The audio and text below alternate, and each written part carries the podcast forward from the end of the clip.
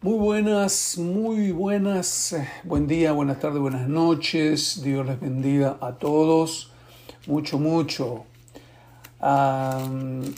ayer metí la pata, tenía que leer Mateo 17 y leí Lucas 17. Agradezco a un, a un amigo, Andrés, de San Luis, Argentina, que me dijo que había leído mal. Yo solamente vi el 17 y empecé a leer y era Lucas. Y para colmo, se me pasó el, corito de si tuviera fe como un grano de mostaza que leí ayer, pero ningún otro me lo dijo. ¿Será que eh, eh, humildemente no me quisieron mostrar mi error o no están siguiendo la lectura con sus Biblias, entonces no se dieron cuenta? Mm, la mayoría me parece que es eso, ¿no? Por eso siempre les digo, sigan la lectura con sus Biblias porque de esa manera es doble lectura.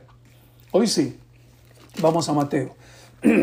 Voy a leer Mateo 17 que es cortito y también nos toca leer una parte cortita de Mateo 18. Ahora me aseguro. San Mateo, capítulo 17. Ya, vamos. Seis días después, Jesús tomó a Pedro, a Jacobo y a Juan su hermano y los llevó aparte a un monte alto. Y se transfiguró delante de ellos y resplandeció su rostro como el sol. ¡Wow! ¡Qué brillo, ¿no? y sus vestidos se hicieron blancos como la luz. Eh, eh, San Pedro luego testifica en sus epístolas, dice que fue testigo junto con otros vieron la gloria de Dios. Es muy lindo ese texto. Versículo 3. Y aquí les aparecieron Moisés y Elías hablando con él. Entonces Pedro dijo a Jesús, Señor, bueno es para nosotros que estemos aquí. Si quieres, hagamos aquí tres enramadas, una para ti, otra para Moisés y otra para Elías. Pedro se quería quedar ahí a vivir. Mientras él aún hablaba, una nube de luz los cubrió. Una nube de luz y aquí una voz desde la nube que decía, este es mi Hijo amado, en quien tengo complacencia. A él oíd.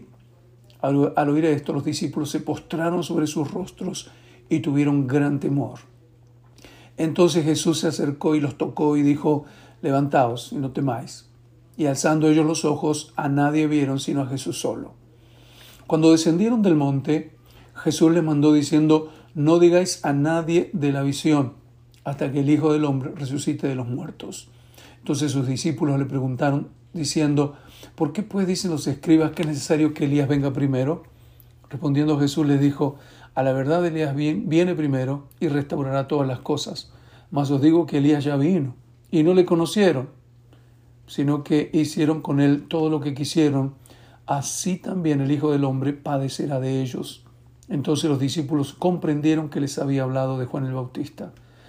Cuando llegaron al gentío, vino a él un hombre que se arrodilló delante de él diciendo, Señor, ten misericordia de mi hijo, que es lunático y padece muchísimo, porque muchas veces cae en el fuego y muchas en el agua. Lo he traído a tus discípulos, pero no le han podido sanar. Respondiendo Jesús dijo, Oh generación incrédula y perversa, ¿hasta cuándo he de estar con vosotros? ¿Hasta cuándo os he de soportar? Traédmelo acá. Y reprendió Jesús al demonio y el cual salió del muchacho y éste quedó sano desde aquella hora. Vinieron entonces los discípulos a Jesús aparte y dijeron, ¿por qué nosotros no pudimos echarlo fuera? Jesús le dijo, por vuestra poca fe, porque de cierto os digo que si tuvierais fe como un grano de mostaza, diréis a este monte, pásate de aquí allá y se pasará, y nada os será imposible. Pero este género no sale sino con oración y ayuno. Estando ellos en Galilea, Jesús dijo, el Hijo del Hombre será entregado en manos de pecadores y le matarán, mas al tercer día resucitará. Y ellos se entristecieron en gran manera, aunque no lo entendían del todo. Cuando llegaron a Capernaum, vinieron a Pedro los que cobraban las dos dracmas y le dijeron, ¿vuestro maestro no paga las dos dracmas? Era un impuesto que tenían que pagar. Él dijo, sí. Y al entrar en la casa, Jesús le habló primero diciendo, ¿Qué te parece, Simón? Los reyes de la tierra, ¿de quiénes cobran los tributos o los impuestos? ¿De sus hijos o de los extraños? Pedro le respondió, de los extraños. Jesús le dijo, luego los hijos están exentos. Sin embargo, para no ofenderles, ve al mar y echa el anzuelo, y el primer pez que saques, tómalo, y al abrirle la boca hallaréis, hallaréis un estatero, tómalo y dáselo por mí y por ti. Qué simple lo, solucionaba el Señor, ¿no? Capítulo 18. En aquel tiempo los discípulos vinieron a Jesús diciendo, ¿quién es el mayor en el reino de los cielos? Y llamando Jesús a un niño, lo puso en medio de ellos y dijo, de cierto os digo, que si no os volvéis y os hacéis como, como niños, no entraréis en el reino de los cielos. Así que cualquiera que se humille como este niño, ese es el mayor en el reino de los cielos, y cualquiera que reciba en mi nombre a un niño como este, a mí me recibe. Es decir, no hay que hacerse el grandulón, hay que hacerse pequeño más bien. Versículo 6. Cualquiera que haga tropezar a alguno de estos pequeños que creen en mí, mejor le fuera que se le colgase al cuello una piedra de molino de asno y que se le hundiese en lo profundo del mar.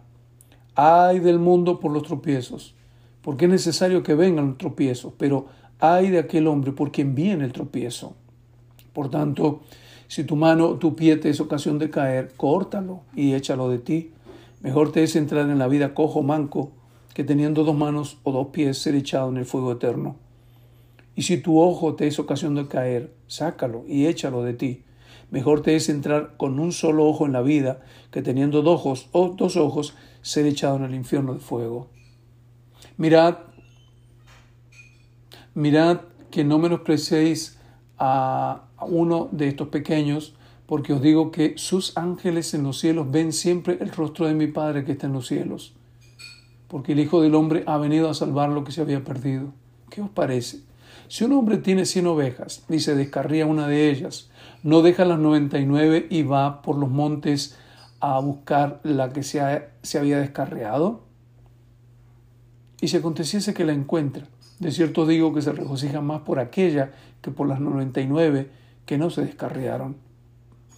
Así no es la voluntad de vuestro Padre que está en los cielos que se pierda uno de estos pequeños. Por tanto, si tu hermano peca contra ti, ve y repréndele estando tú y él solos. Si te oyere, has ganado a tu hermano. Mas si no te oyere, toma aún contigo a uno o dos, para que en boca de dos o tres testigos conste toda palabra. Y si no lo oyere a ellos, dilo a la iglesia. Si no lo oyere a la iglesia, tenle por gentil y publicano. Así que esa es la forma de arreglar los problemas con la gente. Ahora nos vamos al Antiguo Testamento. Estamos en el libro de Números y hoy leemos Números capítulo 5. Números capítulo 5 y 6. Jehová habló a Moisés diciendo, manda a los hijos de Israel que echen del campamento a todo leproso y a todos los que padecen flujo de semen y a todo lo contaminado con muerto.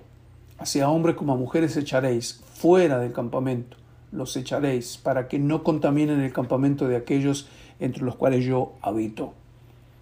Y lo hicieron así los hijos de Israel, y los echaron fuera del campamento, como Jehová dijo a Moisés, así lo hicieron los hijos de Israel.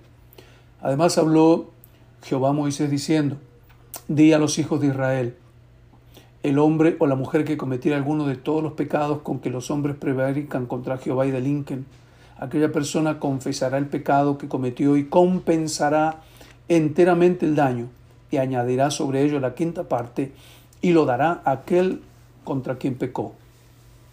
Y si aquel hombre no tuviere pariente al cual sea resarcido el daño, se dará la indemnización del agravio a Jehová entregándola al sacerdote, además del carnero de las expiaciones, con el cual hará expiación por él. Toda ofrenda de todas las cosas santas que los hijos de Israel presentasen al sacerdote, suya será, y lo santificado de cualquiera será suyo. Asimismo, lo que cualquiera diga al sacerdote será suyo. También Jehová habló a Moisés diciendo, Habla a los hijos de Israel y diles, si la mujer de alguno se descarriare y le fue infiel, y alguno cohabitare con ella, y su marido no lo hubiese, no lo hubiese visto por haberse ella mancillado ocultamente, ni hubiera testigo contra ella, ni ella hubiera sido sorprendida en el acto, si viniere sobre él espíritu de celos y tuviere celos de su mujer, habiéndose ella mancillado, o viniere sobre él espíritu de celos, y tuviere celos de su mujer, no habiéndose ella mancillado. Entonces el marido traerá a su mujer al sacerdote, y con ella traerá su ofrenda, la décima parte de un efa de harina de cebada. No echará sobre ella aceite, ni pondrá sobre ella incienso, porque es ofrenda de celos, ofrenda recordativa que trae a la memoria el pecado. Y el sacerdote hará que ella, hará que ella se acerque y se ponga delante de Jehová. Luego tomará el sacerdote del agua santa con un vaso de barro, tomará también el sacerdote del polvo que hubiera en el suelo del tabernáculo y lo echará en el agua. Y hará el sacerdote estar en pie a la mujer delante de Jehová, y descubrirá la cabeza de la mujer, y pondrá sobre sus manos la ofrenda recordativa, que es la ofrenda de celos, y el sacerdote tendrá en la mano las aguas amargas que acarrean maldición. Y el sacerdote la conjurará y le dirá, si ninguno ha dormido contigo, y si no te has apartado de tu marido a inmundicia, libre seas de estas aguas amargas que traen maldición.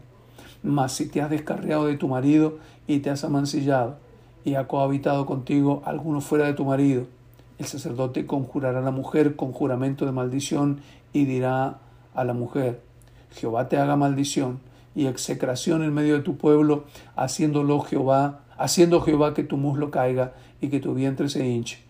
Y estas aguas que dan maldición entren en tus entrañas y hagan hinchar tu vientre y caer tu muslo. Y la mujer dirá amén, amén. Y el sacerdote escribirá estas maldiciones en un libro y las borrará con las aguas amargas, y dará a beber a la mujer las aguas amargas que traen maldición, y las aguas que obran maldición entrarán en ella para amargar. Qué raro esto, ¿verdad? Después el sacerdote tomará de la mano de la mujer la ofrenda de los celos, y la mecerá delante de Jehová y la ofrecerá delante del altar. Y tomará el sacerdote un puñado de la ofrenda en memoria de ella, y lo quemará sobre el altar, y después dará a beber las aguas a la mujer. Le dará pues a beber las aguas, si fuera inmunda y hubiera sido infiel a su marido, las aguas que obran maldición entrarán en ella para amargar, y su vientre se hinchará y caerá su muslo, y la mujer será maldición en medio de su pueblo. Mas si la mujer no hubiere, no fuera inmunda, sino que estuviese limpia, ella será libre y será fecunda. Esta es la ley de los celos. Cuando la mujer cometiera infidelidad contra su marido y se amancillare, o si el marido sobre el cual pasar espíritu de celos tuviere, y tuviere celos de su mujer, la presentará entonces delante de Jehová y el sacerdote ejecutará en ella toda esta ley. El hombre será libre de iniquidad y la mujer llevará, su pecado. Pobre mujer, es decir, la, daban, por sentado de que, de que había pecado, ¿no? Porque esas aguas con, tierra y, sucias, evidentemente le, podían hacer mal eh, si las tomaba. como que tenía que probar que era fiel, creyendo que Dios le iba a librar de esa, de esa, de enfermarse con las aguas sucias. Es, es interesante, me cuesta entenderlo, pero bueno. Capítulo 6. Este capítulo es interesante. Habló Jehová a Moisés diciendo, habla a los hijos de Israel y diles, el hombre o la mujer que se apartare haciendo voto de Nazareo para dedicarse a Jehová Nazareo eh, significa separado o consagrado. 3. Se abstendrá de vino y de sidra.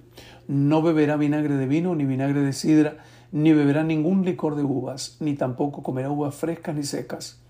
Todo el tiempo es un nazareato. De todo lo que se hace de la vid, desde los granillos hasta el ollejo, no comerá. Todo el tiempo del voto es un nazareato. No pasará navaja sobre su cabeza hasta que sean cumplidos los días de su apartamiento a Jehová, será santo, dejará crecer su cabello. Todo el tiempo que se aparte para Jehová, no se acercará a persona muerta, ni aun por su padre, ni por su madre, ni por su hermano, ni por su hermana, podrá contaminarse cuando mueran, porque la consagración de su Dios tiene sobre su cabeza. Todo el tiempo de su nazareato será santo para Jehová. Si alguno muriere súbitamente junto a él, su cabeza consagrada será contaminada. Por tanto, el día de su purificación raerá su cabeza. El séptimo día la raerá. Y el día octavo traerá dos tórtolas o dos palominos al sacerdote a la puerta del tabernáculo de reunión. Y el sacerdote ofrecerá el uno en expiación y el otro en holocausto, y hará expiación de lo que pecó a causa del muerto, y santificará su cabeza en aquel día. Y consagrará para Jehová los días de su nazareato, y traerá un cordero de un año en expiación por la culpa, y los días primeros serán anulados, por cuanto fue contaminado su nazareato. Esta es pues la ley del nazareo. El día que se cumpliere el tiempo de su nazareato, vendrá a la puerta del tabernáculo de reunión, y ofrecerá su ofrenda a Jehová, y un cordero de un año sin tache en holocausto, y una cordera de un año sin defecto en expiación, y un carnero sin defecto por ofrenda de paz. Además un canastillo de tortas sin levadura, de flor de harina amasadas con aceite y hojaldres sin levadura untadas con aceite y su ofrenda y sus libaciones. Eh, eh, era complicado, yo, yo no sé, tendría que llevar todo anotado, ¿no? ¿Qué ofrenda para tal pecado? Eh, un montón de cosas, ¿no? Y el sacerdote lo ofrecerá delante de Jehová y hará su expiación y su holocausto, y ofrecerá el carnero en ofrenda de paz a Jehová. Con el canastillo de los panes sin levadura ofrecerá a sí mismo el sacerdote su ofrenda y sus libaciones. Entonces el nazareo raerá a la puerta del tabernáculo de reunión su cabeza consagrada, y tomarás los cabellos de su cabeza consagrada y los pondrás sobre el fuego que está debajo de la ofrenda de paz. Después tomará el sacerdote la espaldilla cocida del carnero, una torta sin levadura de canastillo y una hojaldre sin levadura, y las pondrá sobre las manos del nazareo, después que fuese raída su cabeza consagrada. Y el sacerdote mecerá aquello como ofrenda mecida delante de Jehová, lo cual será cosa santa del sacerdote. Además del pecho mecido y de la espaldilla separada, después el nazareo podrá beber vino. Esta es la ofrenda del nazareo que hiciere voto de su ofrenda a Jehová por su nazareato. Además, de lo que, de lo que sus recursos le permitieren. Según el voto que hiciere, así hará conforme a la ley de su nazareato. Jehová habló a Moisés diciendo, habla a Aarón y a sus hijos y diles, así bendecirás a los hijos de Israel, diciendo, Jehová te bendiga y te guarde. Jehová haga resplandecer su rostro sobre ti y tenga de ti misericordia. Jehová alce sobre ti su rostro y ponga en ti paz. Y pondrá mi nombre sobre los hijos de Israel y yo los bendeciré, dice el Señor. Amén.